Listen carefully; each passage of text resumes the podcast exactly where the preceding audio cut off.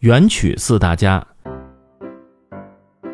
关汉卿、马致远、郑光祖、白朴，被誉为元曲四大家。